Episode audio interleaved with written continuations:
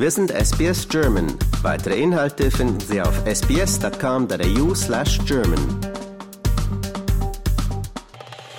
Was wäre, liebe Hörerinnen und Hörer, wenn wir unser Bewusstsein auf einem Computer abspeichern könnten?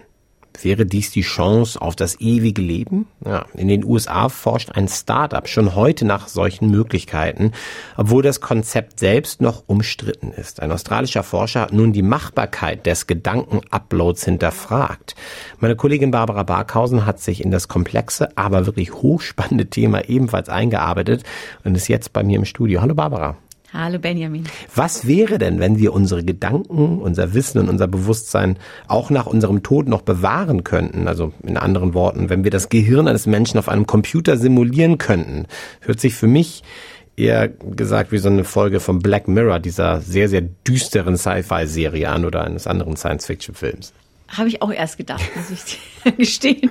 Klingt nicht gut. Nicht, nicht gut. Zusammenfassend in zwei Worten nicht gut, ja. Ähm, ich musste mich da auch erstmal einlesen, habe dann mit meinem Mann da lange Diskussionen geführt, der sich da schon lange mit beschäftigt hat.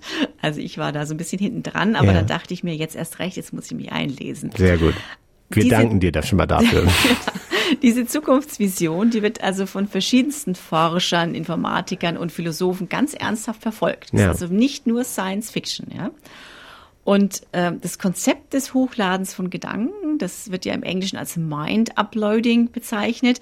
Und da steckt die Idee dahinter, dass wir eines Tages einen Menschen von seinem biologischen Körper in eine synthetische Hardware umwandeln können. Ja?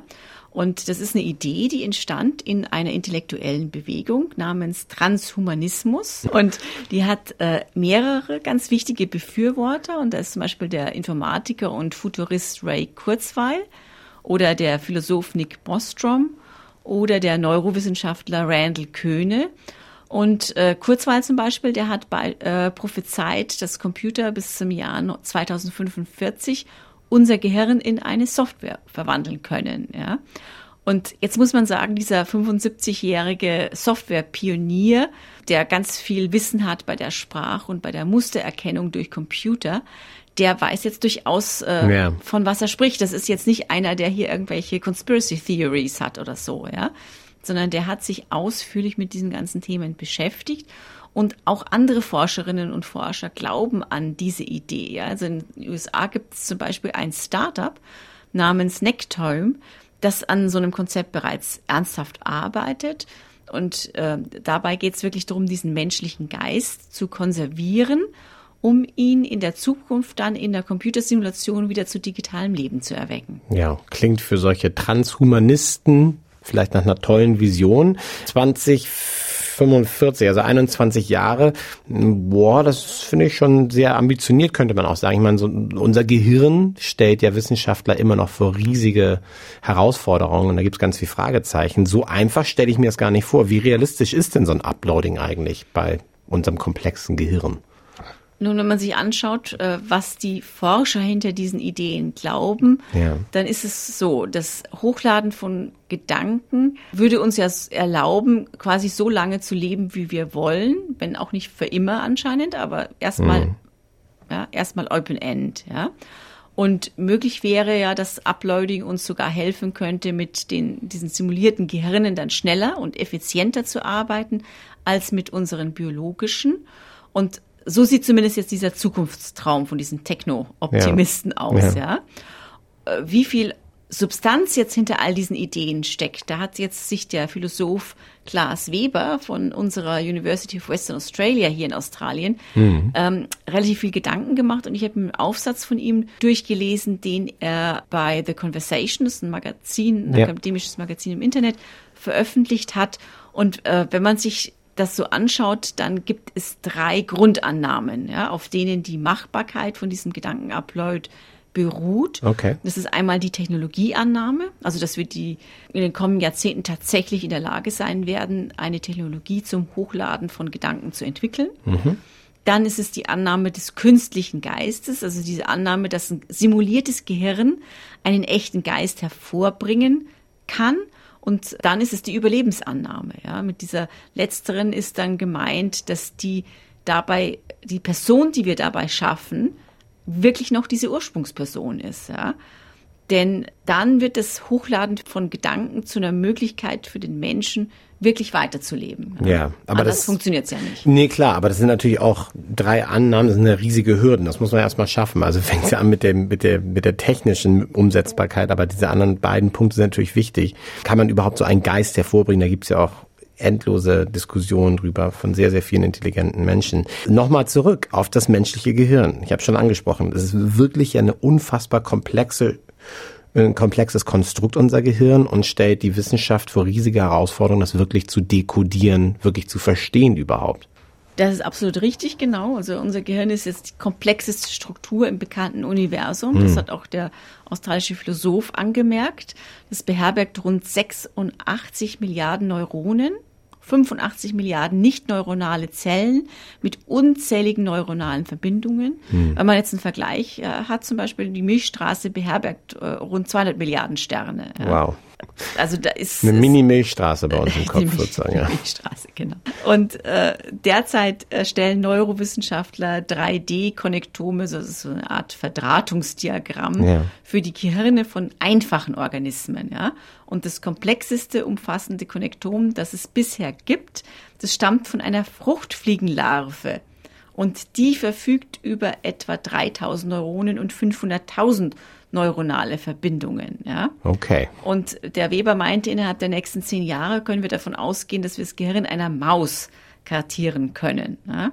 Jetzt ist aber das menschliche Gehirn noch mal etwa tausendmal komplexer als das Gehirn einer Maus. Ja, ja. Also das zeigt das jetzt so ein bisschen im Zusammenhang, wie schwierig das ist ja. und wie schwierig das wäre, das in den nächsten äh, rund 20 Jahren zu schaffen. Ja.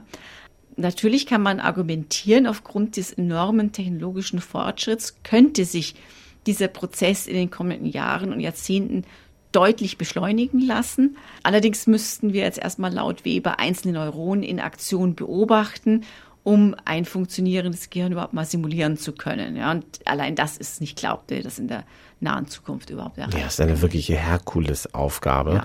Eine weitere Frage, die, die sich auftut, du hast es schon angesprochen, würde diese Simulation eines Gehirns zu einem Bewusstsein wie dem des ursprünglichen Menschen führen oder ist es was ganz Neues, wenn man jetzt mal davon ausgeht, dass wir das technisch umsetzen können? Laut Weber hängt die Antwort hier von der Verbindung zwischen unserem Geist und unserem Körper ab. Denn also im Gegensatz zum Beispiel zu dem Philosophen René Descartes mhm. aus dem 17. Jahrhundert, der dachte, Geist und Körper seien radikal unterschiedlich, glauben jetzt die meisten akademischen Philosophen heute, dass der Geist letztendlich was Physisches ist. Also einfach ausgedrückt, der Geist oder der Verstand von uns ist unser Gehirn. Ja, ah, okay. Okay. Aber ist dann dieser Upload dann nur ein mentaler Klon oder? Wie muss man sich das vorstellen? Nun, viele Wissenschaftler glauben, dass die komplexe Nervenstruktur unseres Gehirns für die Bildung des Bewusstseins verantwortlich ist und nicht die Beschaffenheit der biologischen Materie, die hm. ja hauptsächlich aus Fett und Wasser besteht. Ja.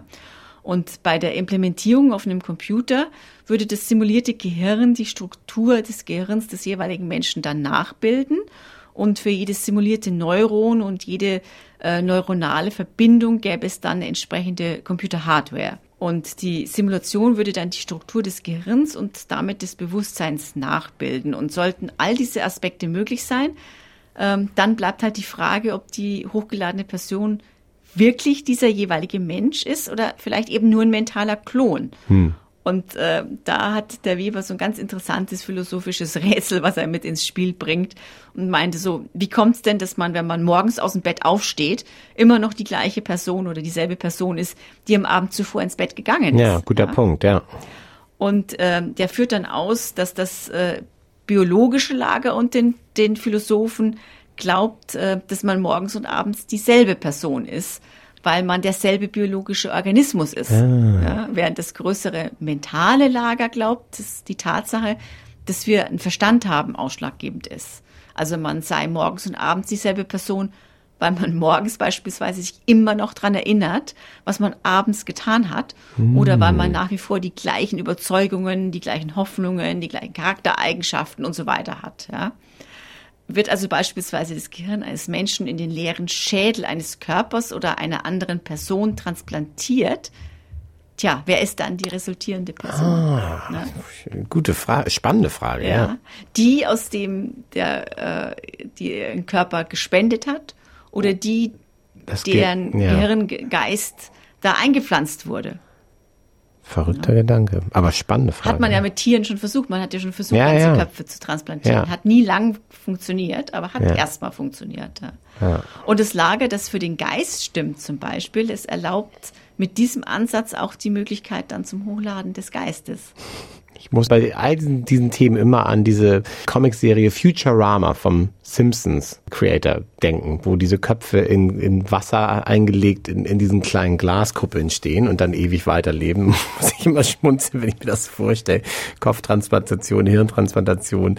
Ach Gott, das Gehirn hochladen auf einen Computer ist ja Wahnsinn. Äh, es gab jetzt noch kein Experiment des Uploadings bis heute, vermute ich mal richtig. Nicht, soweit man weiß. Da macht kein erfolgreiches Wissenschaftler geben, von denen wir nicht wissen, aber ja. nichts, was wir wissen. Und auch der Weber meinte dann in seinen Ausführungen, das Hochladen sei ja mit so einem großen Vertrauensvorschuss verbunden, dass er selber würde so einen Schritt jetzt auch persönlich nur dann wagen, wenn jetzt seine biologische Hardware nicht mehr lange halten würde. Ne? Jemand todkranker würde das vielleicht versuchen, nehme ich mal an. Aber jetzt ja. du und ich, die hier so sitzen, würden ja. das wahrscheinlich jetzt nicht gerade so attraktiv finden im Moment. Und man darf auch anmerken an dieser Stelle, dass heutzutage Menschen so viel Schrott aus dem Internet downloaden in ihr Gehirn, dass es vielleicht am Ende in zehn Jahren noch gar nichts mehr gibt, was überhaupt noch hochladenswert ist. Man mal ein dunkles Bild zeichnet. Das wenn wir ist bei jetzt Black ein Thema bleiben. für ein anderes ja, Gespräch. Das, das klären wir dann nochmal, ja. Sehr schön. Also, liebe Hörerinnen und Hörer, falls Sie Interesse haben, Ihren Geist hochzuladen, irgendwann einmal in 21 Jahren könnte es eventuell soweit sein. Ich und dann lassen Sie es uns wissen. Ja. Geben uns das erste Interview, bitte. Ja, sehr gut. Finde ich gut. Das halten wir fest. Alles klar. Danke dir, Barbara. Danke dir. Lust auf weitere Interviews und Geschichten? Uns gibt's auf allen großen Podcast-Plattformen wie Apple, Google und Spotify.